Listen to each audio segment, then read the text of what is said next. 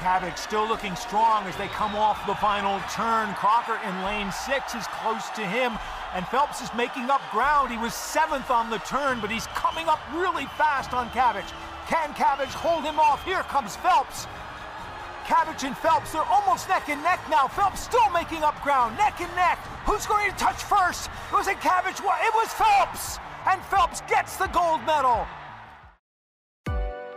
Muy buenos días a todos y bienvenidos a este noveno capítulo del podcast que denominamos Gracias por tanto. Perdón por tan poco. En el día de hoy traemos una historia que sigue nuestra serie de historias de los Juegos Olímpicos, de grandes leyendas, y vamos a analizar y comentar la historia del tiburón de Baltimore, así como se lo conoce, una de las leyendas más grandes de los Juegos Olímpicos, un talento precoz, como mencionamos en la introducción, una máquina de romper récords y acumular medallas, pero también con polémica fuera de la pileta y vamos a ver por qué era tan bueno, cómo lidió con la presión toda su vida. Recordemos que desde los 15 años ya competía en Juegos Olímpicos, para que se den una idea. Qué polémica llevó a algunos sponsors y hasta la Federación de Natación a suspenderlo algunos meses y hasta quitarle algunos apoyos. Y si realmente es el mejor atleta de la historia de los Juegos Olímpicos. Para eso, como siempre, estoy acompañado por Gaby, un gran amigo, y Santi en la producción. Gaby, ¿cómo estás? Hago muy bien, es un placer estar acá de vuelta. Y bueno, eh, todas estas historias eh, y más en este nuevo capítulo de este impresionante atleta. Y vamos a incluir un relato histórico, eh, vamos a incluir un audio real que fue grabado en vivo de los Juegos Olímpicos de Pekín 2008. Y bueno, que fue realmente impresionante. Vale la pena realmente escucharlo y ver la, la reacción de los relatores. Y un poco, no queremos spoilear, pero una remontada impresionante que hace Phelps y para un logro importante en esos juegos y lo que, lo que terminó después con, el siguiente logro, la siguiente medalla. Pero antes de eso queremos dejar nuestras redes como siempre. Saben que estamos en Twitter y muchos ya nos están siguiendo y agradecemos por, por la sintonía. Estamos como arroba podcastgpt y también nos pueden contactar por mail con el mismo nombre, podcastgpt.gmail.com. Y como siempre, antes de empezar una historia eh, de lo que nos atrae de, esto del deporte, tenemos unos libros para recomendar. Recomendamos en, el capítulo de Bolt, hace, hace unas semanas, recomendamos el libro de Luciano Bernique con historias insólitas de los Juegos Olímpicos.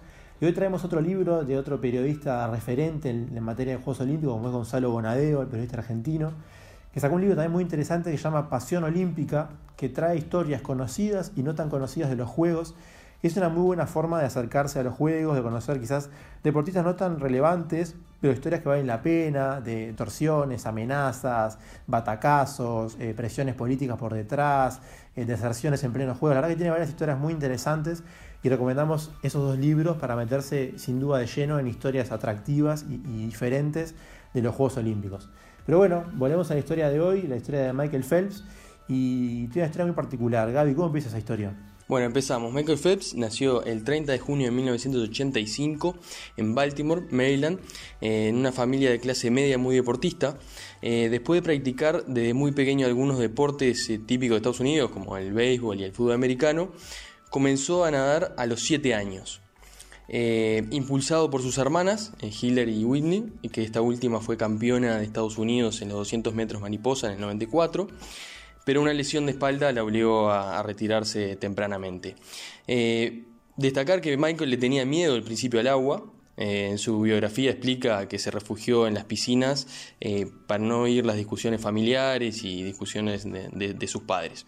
A los 12 años se cruzó en su vida el técnico Bo Bowman, quien rápidamente se dio cuenta de sus cualidades innatas que tenía para la natación y con él empezó a entrenar en el North Baltimore Aquatic Club de hecho, el prestigioso técnico se convirtió en su segundo padre, ya que con su padre biológico, que era un policía retirado, apenas mantuvo relación, y eh, con, su con, su madre, que era una antigua maestra, tampoco tenía mucho contacto.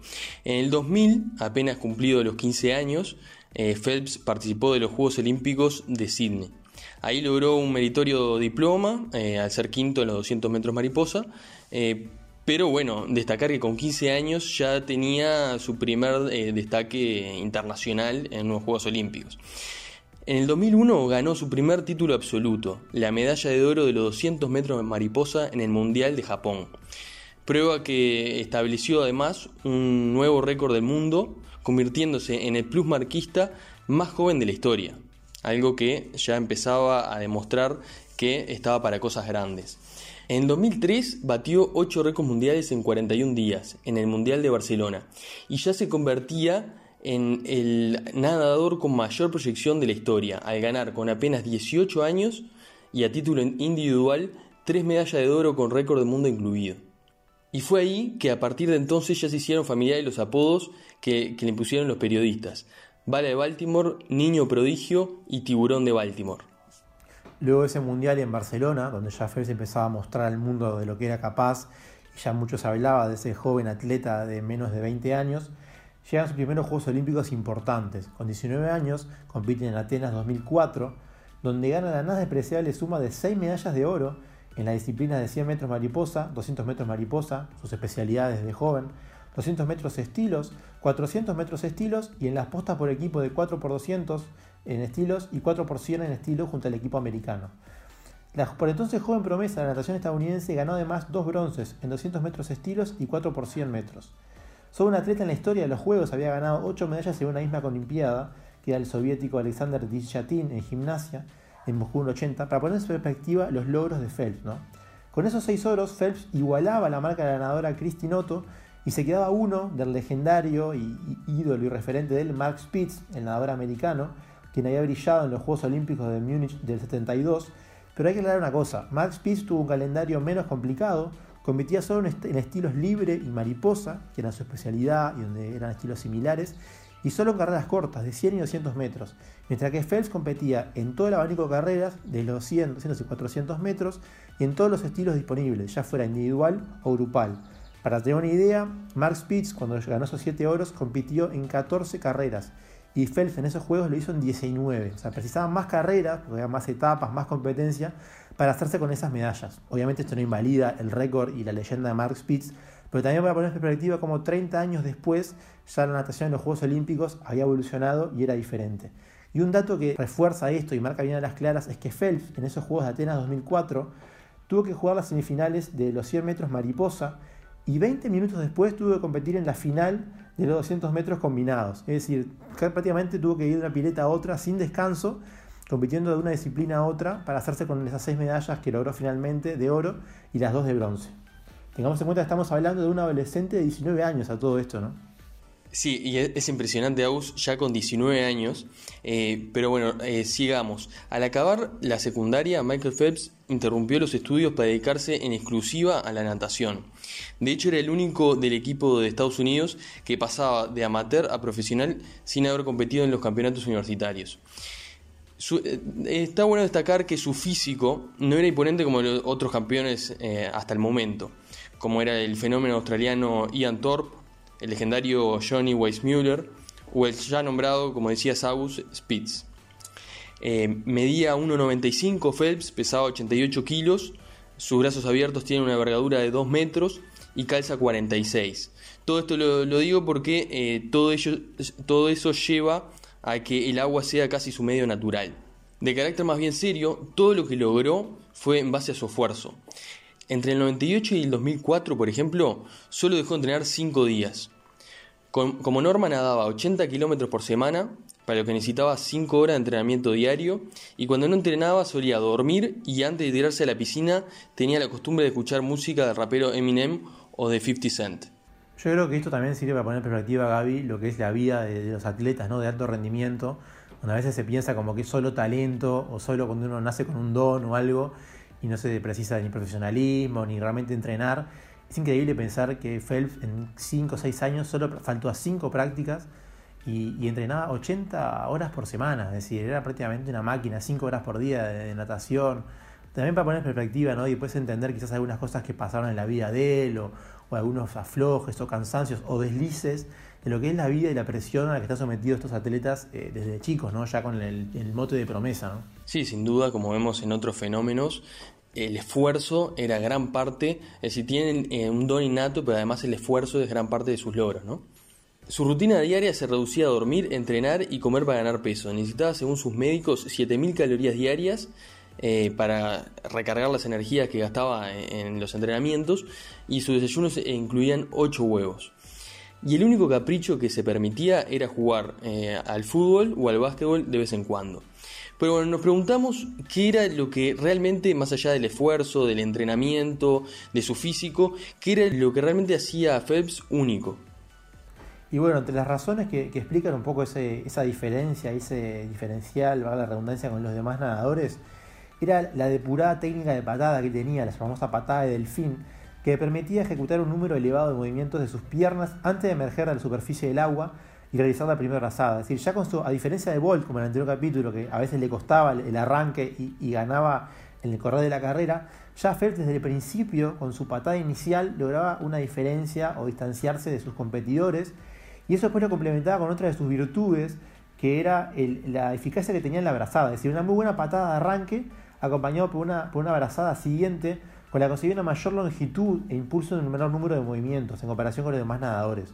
Su propia resistencia física, por último, era el fruto de un exigente y continuo entrenamiento, como comentábamos, orientado a rentabilizar al máximo las reservas de oxígeno. Es decir, era una mezcla de buena capacidad pulmonar y de oxígeno, muy buena patada de arranque y una muy buena abrazada inicial, hacían como un combo prácticamente invencible e insuperable.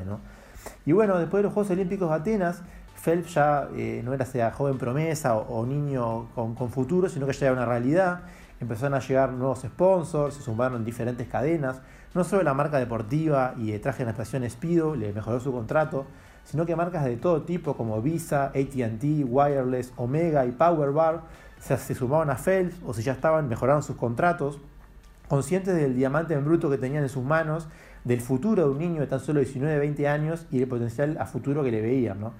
Y bueno, el impacto que había producido Phelps en 2003, año en el que eclipsó otro fenómeno de natación como Ian Toll, como comentaba Gaby, le valió el premio Sullivan, otorgado a, deportistas con excepcionales trayectorias o con años con un rendimiento increíble. Así como Phelps, después de los Juegos Olímpicos de Atenas, siguió ganando en los, demás mundiales y con un objetivo claro que era llegar al Mundial de Pekín 2008 y romper el récord del ídolo y referente Mark Spitz. Sí, y curiosamente, eh, más allá de todos los logros y, toda la promesa que significaba ya con 19, 20 años, los técnicos del equipo de Estados Unidos consideraron, después de, Atenas, como decía Saus, que no había estado en tan buena forma. Y Bowman predijo que Phelps alcanzaría su plenitud recién en los Juegos Olímpicos de 2012, es decir, varios años después. Era evidente que Phelps le quedaba aún un largo recorrido porque era muy joven y, bueno, y pronto demostró de lo que era capaz. En Mundial de Quebec 2005 consiguió 5 medallas de oro y una de plata.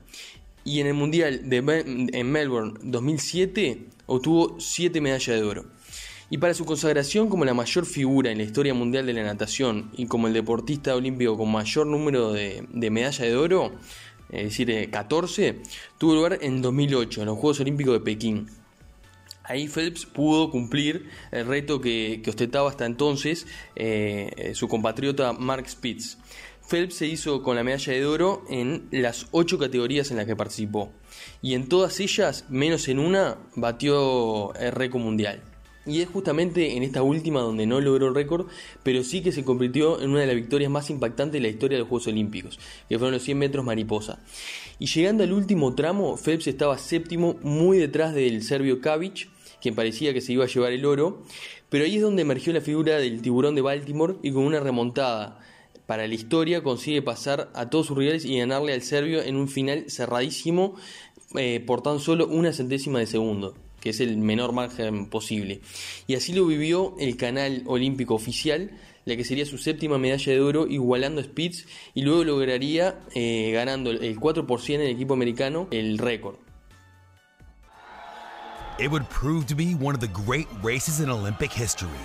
Cavic led at the turn with Phelps back in seventh place. Cavic still looking strong as they come off the final turn. Crocker in lane six is close to him, and Phelps is making up ground. He was seventh on the turn, but he's coming up really fast on Cavic. Can Cavic hold him off? Here comes Phelps. Cabbage and Phelps, they're almost neck and neck now. Phelps still making up ground, neck and neck. Who's going to touch first? It was a Cabbage. It was Phelps. And Phelps gets the gold medal. La verdad que es un logro impresionante, un récord que parecía insuperable y bueno, Phelps lo hizo. Pero después de Pekín, las noticias que llegaron de Phelps no eran tan positivas. Exacto, así que llegó febrero de 2009, Phelps venía de ser un poco el, el, ídolo de esos juegos junto a Bolt, como lo comentamos en unos capítulos anteriores, con múltiples medallas de oro, una imagen intachable, amado por niños, por adultos, por, por todo el mundo. Pero en febrero de ese año eh, se vio inmerso en un escándalo público, Michael Phelps, ya que se difundió una foto en la que estaba fumando marihuana en una reunión privada con amigos, y como consecuencia de eso, la Federación de Natación en Estados Unidos lo suspendió durante tres meses, y el hecho sorprendió enormemente, no solo por la sanción, que se antojó un poco excesiva, pero también porque chocó con esa imagen del nadador que era más divulgada entre el público de un deportista de alto nivel, de, profesional, eh, muy, muy querido, como una persona, una persona muy buena, y mucho se criticó y se habló acerca del deportista y su ética y su entrenamiento. Solamente mucha gente se había olvidado que ya en 2004, en noviembre de ese año, era había sido arrestado por conducir en estado de, embriaguez, con, alcohol en, el cuerpo, y algunos ya empezaron a insinuar que el libro iniciaba su declive. Pero después de su triunfo arrollador en Pekín, Phelps siguió demostrando un extraordinario estado de forma en los mundiales de natación siguientes. Por eso que en Roma en 2009 se llevó 5 medallas de oro, 2 en mariposa y 3 en relevos y una de plata, y en 2011, en el Mundial de Shanghái, volvió a China y se llevó cuatro medallas de oro, dos de plata y una de bronce. Con todo algo importante estaba cambiando, no en su forma física, pero sí en su ánimo. Y en mayo de 2012, Phelps, a los 27 años, sorprende al mundo y anuncia públicamente que se retiraría de las competiciones después de los Juegos Olímpicos de Londres de ese año. Con principal motivo adujo el cansancio, la presión que había eh, tenido que enfrentar año tras año, de absorbentes entrenamientos y la necesidad de abrir su vida a otras facetas más allá de la natación, un poco lo que hablábamos antes, ¿no? Ya un chico que de los 15 años sometido a presión pública, presión deportiva, presión de su ámbito privado, que no podía hacer nada fuera de, regla, fuera de, lo que era el camino que debía seguir, que ya era observado con, de costado y con mala cara, se cansó de todo eso y dijo, bueno, después de los Juegos, a una edad bastante joven, a los 27 años, me retiro de la natación y me dedico a otra cosa. Pero bueno, Phelps llegó a Londres 2012 con esa promesa, con 16 medallas que ya había conseguido entre Atenas y Pekín, y parecía que ya no le quedaba nada por ganar. ¿Qué motivación tenía? Ya había superado a Spitz con 8 medallas de oro en Pekín, ya tenía un récord bastante importante de medallas, pero le faltaba un último reto, convertirse en el deportista más laureado de la historia de los Juegos Olímpicos.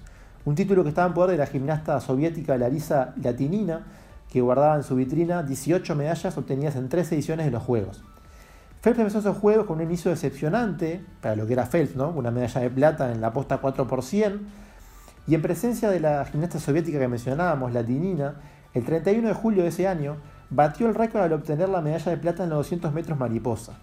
Luego Phelps terminó esos juegos ganando 4 medallas de oro, para finalizar su cuenta en 6 medallas en total en esos juegos, lo que le, le daba una suma de 22 medallas en su haber entre los tres juegos que había ganado, y 18 medallas de oro hasta ese momento. Es decir, ya había superado Spitz, había superado a, la gimnasta rusa como el mayor ganador en total de medallas y ya no quedaba nada por, superar, por lo tanto se iba a retirar. Pero bueno, cuando parecía que su carrera ya no tenía vuelta atrás y que iba a ser ya una leyenda, una figura del pasado, dos años después, en abril de 2014, Phelps anuncia su regreso a la actividad y ya el mes siguiente obtuvo sus primeros triunfos. Ganó varias etapas en el Campeonato Pan Pacífico, una ceremonia que se, celebra entre los mundiales de, natación. Y ese mismo año ya volvió a las andadas, también por el lado polémico, y fue detenido en Baltimore por exceso de velocidad y conducido bajo los efectos del alcohol de nuevo. Esto llevó a que la Federación Estadounidense vetara su asistencia al Mundial de Natación de Kazán en 2015, por lo que FEF no pudo participar. Pero este incidente no, no socavó, no arruinó su propósito de participar en sus quintos Juegos Olímpicos consecutivos, para los que en junio de 2016 superó la fase eliminatoria, con victorias en los 200 metros estilos y en los 100 y 200 mariposas, su especialidad nuevamente, y confirmó su presencia en los Juegos Olímpicos de Río de 2016.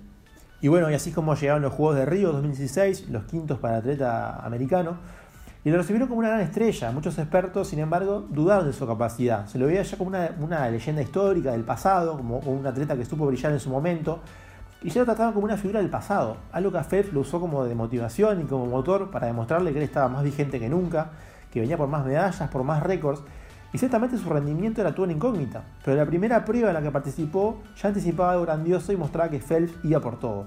El tiburón de Baltimore recorrió con una flecha su tramo en los relevos 4 por 100 y se llevó su primer oro. Aclamado ya no solo como leyenda, sino como el portentoso nadador que seguía siendo a los 31 años, Phelps acabó convirtiéndose eh, todas sus participaciones en medallas. Ganó oro en 200 metros, mariposa, en los relevos 4x200, en 200 metros estilos y en los relevos 4 por 100 y plata en los 100 metros. Y ahí sí, finalmente, Phelps ponía final a una increíble carrera después de cinco Juegos Olímpicos y múltiples medallas ganadas. De nuevo, como en Londres, Phelps había logrado colgarse seis medallas de oro. Pero cabe destacar que semejante palmarés, que fueron en total en toda su carrera 28 medallas en los cuatro Juegos Olímpicos que disputó y 23 de ellas de oro, está destinado a permanecer largamente imbatido.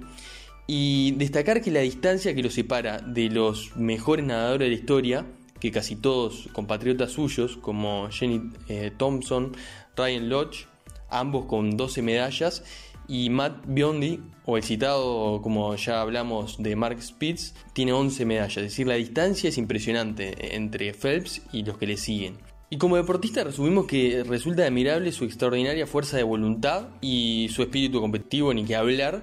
Y bueno, nadie dentro de su especialidad puede disputarle el título de mejor nadador de, todos los tiempos.